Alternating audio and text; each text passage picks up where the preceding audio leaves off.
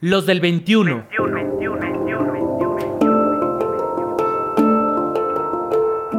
Hombres en movimiento. En movimiento, en movimiento, en movimiento, en movimiento. Rutas para la paz. El encierro puede desatar lo peor de las personas, pero el juego es la oportunidad de sacar lo mejor.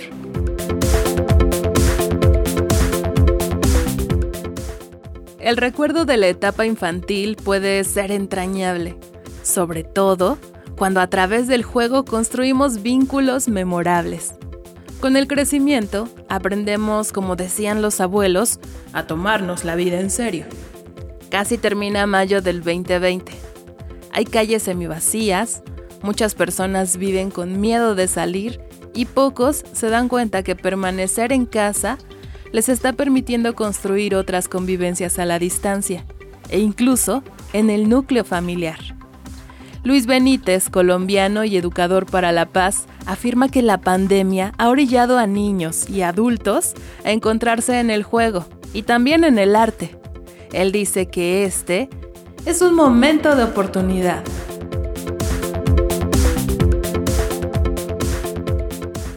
propósito de vida tiene que ver con la educación para la paz y en específico con ser eh, un constructor de paz, eh, un sembrador, dirían algunos, ¿no? La palabra cultura viene de cultivo. Entonces, cultura de paz significa cultivar, cultivar una nueva cotidianidad, una nueva cotidianidad fundada en lo que bien podríamos denominar la paz, la paz posible, la paz positiva o la paz compleja. Y en ese camino de la educación para la paz que me llevó hasta Alemania, hasta Berlín, me encontré con el Instituto Paulo Freire de Berlín y allí en ese curso me encontré con el teatro y específicamente me encontré con Augusto Boal. Ese teatro se llama Teatro del Oprimido y estoy hablando específicamente del teatro foro, que es teatro que representa la opresión que vive cualquier persona, pero que le da la oportunidad al público de proponer alternativas para ver cómo podríamos resolver la opresión que está viviendo esa persona.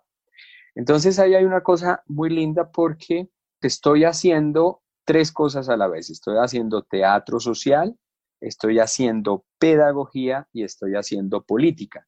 Eso se conjuga para tener una propuesta desde el teatro que lo que plantea es la transformación de la realidad.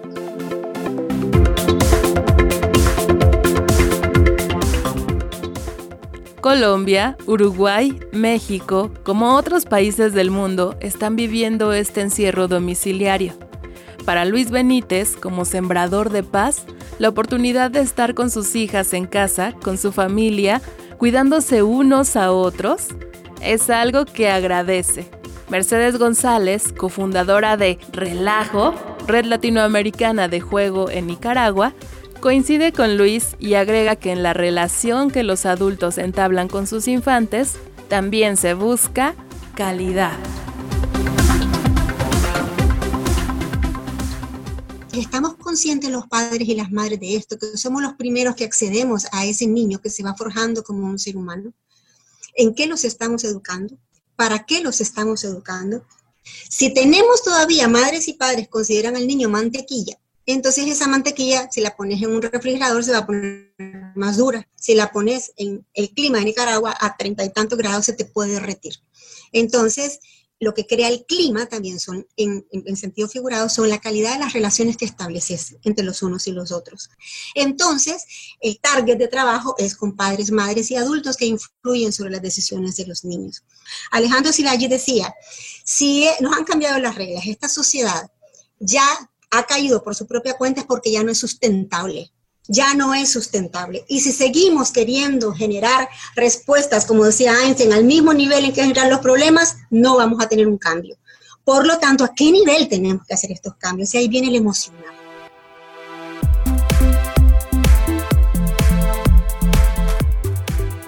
Las emociones. Otro tema que abordaron en este diálogo virtual internacional.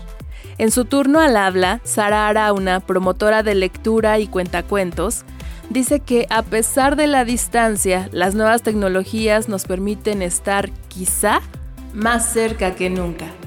Explicó que somos seres sociales, que necesitamos del vínculo con el otro y eso definitivamente despierta nuestra creatividad.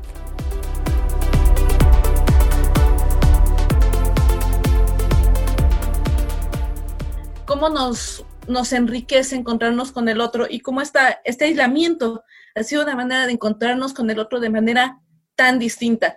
Eh, yo creo que hace un mes que, que por lo menos en la Ciudad de México entrábamos en este en esta pandemia o en esta fase de aislamiento, eh, me sentía yo profundamente abandonada. Me preguntaba yo qué iba a pasar, yo que soy profundamente social, con este aislamiento. Y he descubierto que nuestra necesidad de contacto es tanta que nos obliga a generar unas nuevas formas de socialización y de vinculación y justo abierto a prácticas como esas, ¿no? En donde estamos tan lejos y sin embargo estamos más cerca que nunca, porque tal vez estos diálogos entre naciones, estos diálogos con otras personas, no se hubieran dado en otras condiciones y como en estos momentos en los que parece que todos tendríamos que estar hablando solo de tapabocas y de vacunas, estamos hablando de otras cosas, estamos hablando de nuevas masculinidades, de poder, de pobreza, de política, de educación. Entonces, creo que sí nos está cambiando, creo que sí tendremos que hacer esta resignificación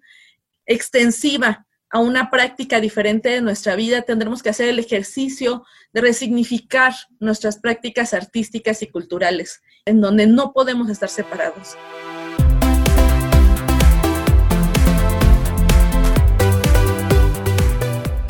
El arte y la cultura se instalan en lo que sentimos, en lo que pensamos, en cómo entendemos lo que sucede en el mundo.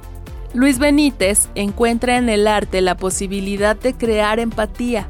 Él le llama arte con sentido.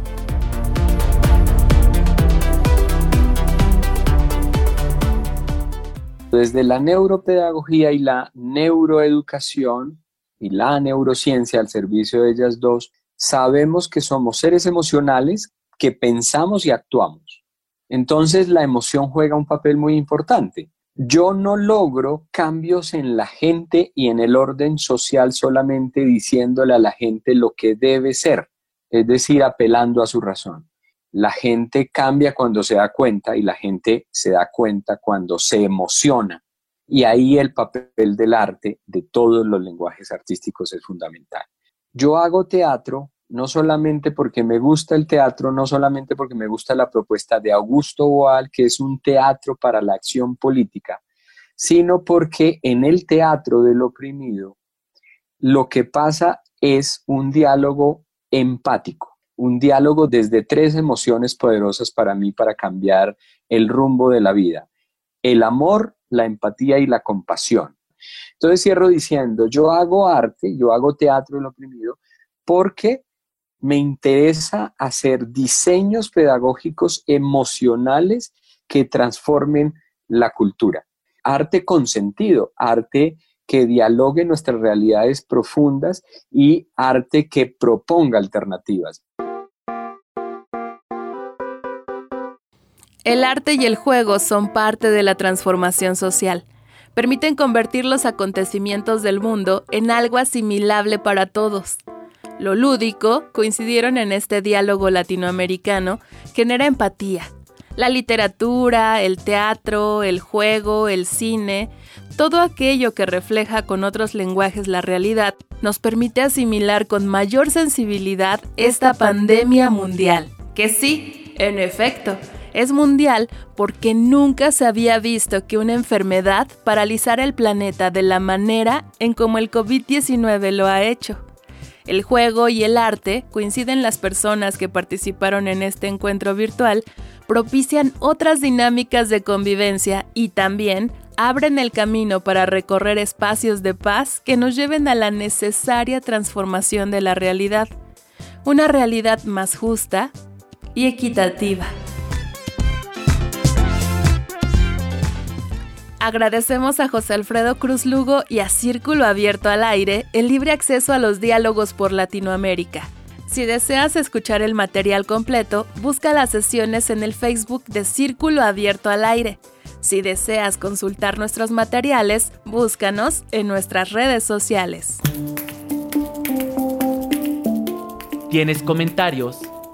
Escríbenos por WhatsApp o mándanos un mensaje de voz al 5512 33 29 15. 5512 33 29 15. También búscanos en Twitter como arroba los del 21. Arroba los del 21. En Facebook y YouTube, los del 21. Los del 21.